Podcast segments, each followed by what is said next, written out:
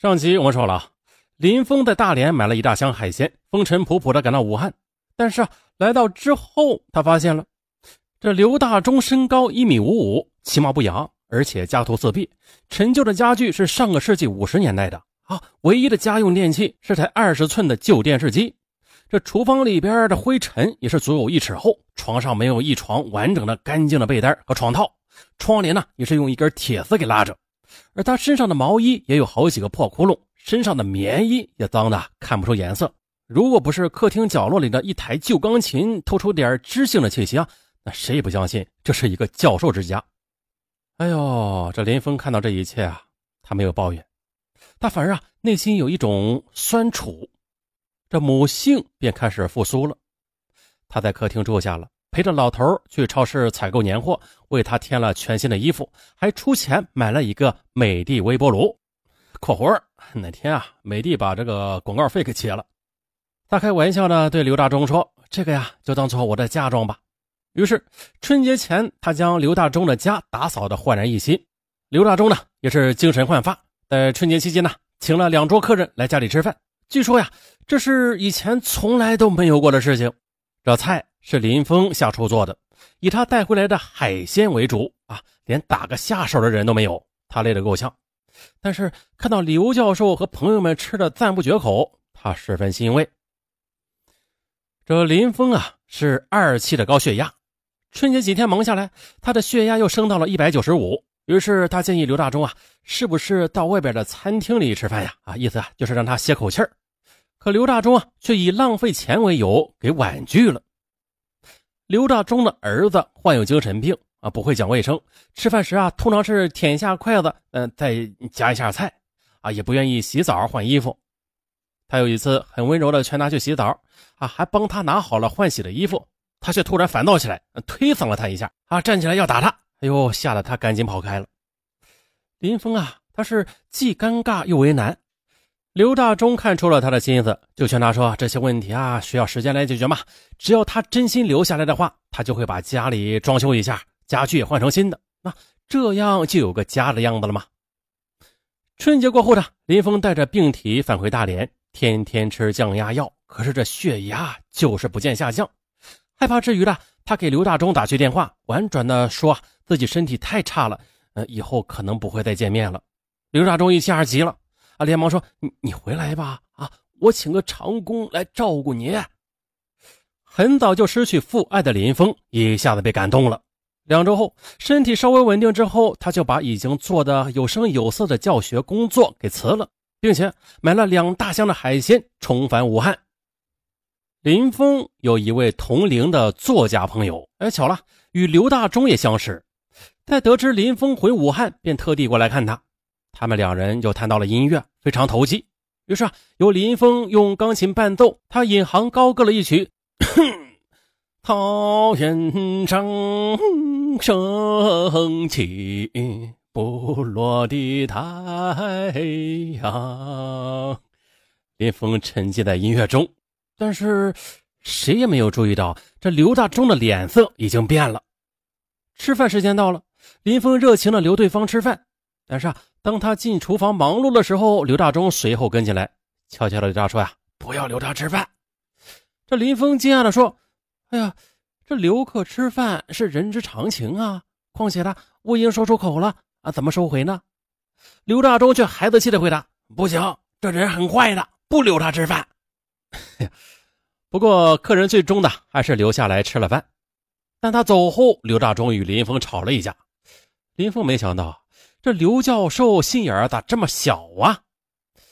可更让林峰接受不了的是，三天之后，《长江商报》头版新闻刊登了标题为“老教授下月迎娶大连五十八岁教师”的新闻，说是刘教授主动的向记者报喜，说出了他找到了意中人林峰。这文中呢，还提到了林峰以前的婚姻及子女的情况。然后。这林峰拿着报纸，气愤地质问刘大忠啊，跟他说呀：“我们现在只是试着接触，还没有谈婚论嫁的阶段呢。况且呢，我和你交代过的，如果适合的话，我只想和你默默地相守下半辈子啊！你怎么不和我商量，就惊动了媒体啊？”可刘大忠却笑着说：“哎呀，我这不是想和你早点确定关系吗？”林峰哭笑不得。可两天之后，又发生了一件事儿，让林峰对刘大忠彻底失望了。刘大忠不知怎的啊，最近对小保姆的态度是越来越差。这天，他又找了个理由吼小保姆滚，啊，小保姆当即就提出不干了。临走前，刘大忠却不想给他结算工钱。在林峰的劝说下，他这才答应啊，去银行取钱给他付工资。他出门转了一圈，回来说银行关门了，没有取到钱。林峰就从自己的包里拿出钱来，付了小保姆的工资，还多给了五十元让他当路费。小保姆走后，刘大忠偷偷的乐着对林峰啊：“其实啊，我取到了钱啊，就是不想给他，才骗他的。”这林峰听了，心里打了个冷颤呢。啊，一个老教授对一个勤快朴实的农村小保姆，怎么就这么冷血无情呢？第二天呢，林峰就通过房产中介租了一套房子。在搬出刘家时，刘大忠很伤心，劝他不要走，并说以后啊，一切都听他的。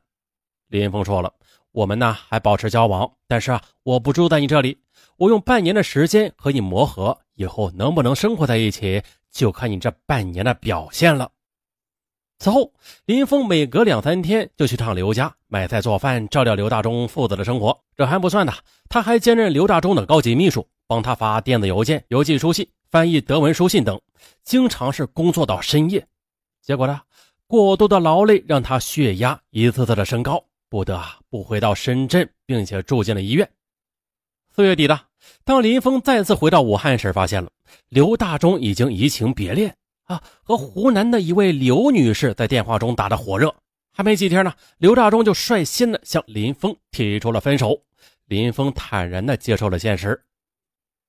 可让林峰万万没想到的是啊，二零零七年八月和十月，武汉的一家报纸和江西某电视台分别刊登和播出了老教授征婚上当的新闻。说林峰是个征婚骗子，他当初主动的给刘教授用电子邮件发来他的照片和火辣的情书啊，赢得刘教授的好感，并且呢来到武汉与刘教授一起生活了十八天啊。他号称是声乐老师，却不懂五线谱，只会用钢琴弹几首曲子，甚至呢还偷偷的把大连房东的电视机也偷偷的搬回了武汉。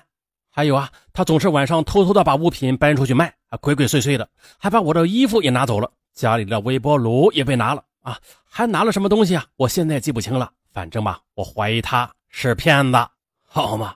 这各大门户网站纷纷的转载这则新闻，一时间林峰便成为众矢之的。还有不了解内情的人呢，也纷纷的在网上发表评论，抨击他的人品。他昔日教过的学生也在论坛中留言了。没想到林老师竟然是这样的女人啊！她不配“老师”这两字儿。无中生有的诽谤，让林峰的精神受到强烈的刺激。他几次发病，差点就丧命。被泼了一身的污水，他却有口难辩。啊，林峰这才明白了，自己才是掉进了一个征婚的骗局呢。二零零七年十月啊，林峰与武汉的一家律师事务所签下了委托代理书，向武汉市洪山区法院提交了民事诉状，要求刘大忠啊立即停止对自己的名誉权侵害。并且公开赔礼道歉，恢复名誉，要求他赔偿精神损害抚慰金两万元。他在给法院的诉状中啊，也揭开了刘大忠大科学家光环背后的真相。他吹嘘自己是科学家，懂十一国的外语，来骗取应征者的崇拜和仰慕。实际啊，他只会中英德文，另外啊，会唱三首意大利歌曲和一首俄国歌曲。他呢也没有正儿八经的搞过什么科学研究，只是在年轻时在意大利工作时啊被派遣去了北极，在加拿大工作时他也只是政府部门里的一个工程师啊，并没有被誉什么科学家的名誉。回国后的他也并没有什么科研成果，教了几年书之后就被打成右派，再后来灰色专业又用上了高科技，那他以前学的东西全部被淘汰了。再后来他摘掉右派的帽子之后，回校之后也没有专业课教了。改行教了外语，而他呢是看我在那批应征者中经济条件最好，这才主动与我联系的。他还针对刘大忠的诽谤进行了反驳。这电视机是我在大连时的房东的，当时我退房时，房东却不肯退我几千元的押金，说就用屋内的家电抵偿。我这才赌气的将电视机搬回了武汉。还有啊，我的乐理知识是我实践中得来的，钢琴呢也是自学的，演奏达不到专业水准。但是只要会唱的歌，我就能伴奏；会弹唱，还有就是啊，我搬出刘家之后，确实先后从刘家搬出过微波炉、席梦思等，但是那都是我进刘家之后自己掏钱买的。二零零八年十二月十日，武汉市洪山区人民法院一审判决，刘教授侵害林女士的名誉权事实成立，应于决判生效之日起十日内在报纸、江苏和江西电视台发表致歉声明，内容由法院审定。啊，费用嘛，自行担负。同时，刘教授赔偿林女士精神损害抚慰金五千元。自此的一段征婚风波便落下了帷幕。然而啊。这并不是刘教授公开征婚后给自己带来的第一桩官司。原来的，在一年前，五十一岁的宜昌经商女子曹颖主动来到刘大忠家，称自己已经守活寡十九年了，可遇到刘教授之后，长期压抑的情感这才得到释放。她当晚的就住到了刘家。半个月后，她与刘大忠闪电般的登记结婚。婚后啊，曹颖称做生意年底需要资金周转，找刘教授借钱。刘教授就将自己的存折交给了曹颖，曹颖便于一周内分几批取光了上面的二十四万元的存款，然后啊就借口去外地谈生意，一去不复返。这刘大忠人才军师倒了大霉，于是，二零零七年二月十三日，他以感情破裂为由起诉至汉阳区人民法院，要求与曹颖离婚，并且要求啊他返回取走的二十四万元的存款。二零零八年五月八日，汉阳区人民法院作出一审判决，准予刘教授与曹颖离婚。曹颖于判决日生效起三十天内返回刘教授的二十四万元。但是，三十天的日子早就过去了，曹颖还是音讯全无。二零零九年的春节，刘大忠依然是孤单清冷的度过，和他作伴的只有他的精神病儿子。而如今的林峰啊，他并没有完全走出征婚的阴影。他现在呀，已经回到深圳静养身体了。而对刘教授的征婚接连遇到的官司，他并没有幸灾乐祸，而是啊，时常的在心中苦苦的追问：这刘教授性格古怪啊，常人难以接触。但是从另一方面讲啊，他也是位孤苦无依的老人，是不是也值得同情呢？这夕阳恋无限美好，可为什么再婚之路如此坎坷呀？好了，本案完，咱们下期。不见不散，拜拜。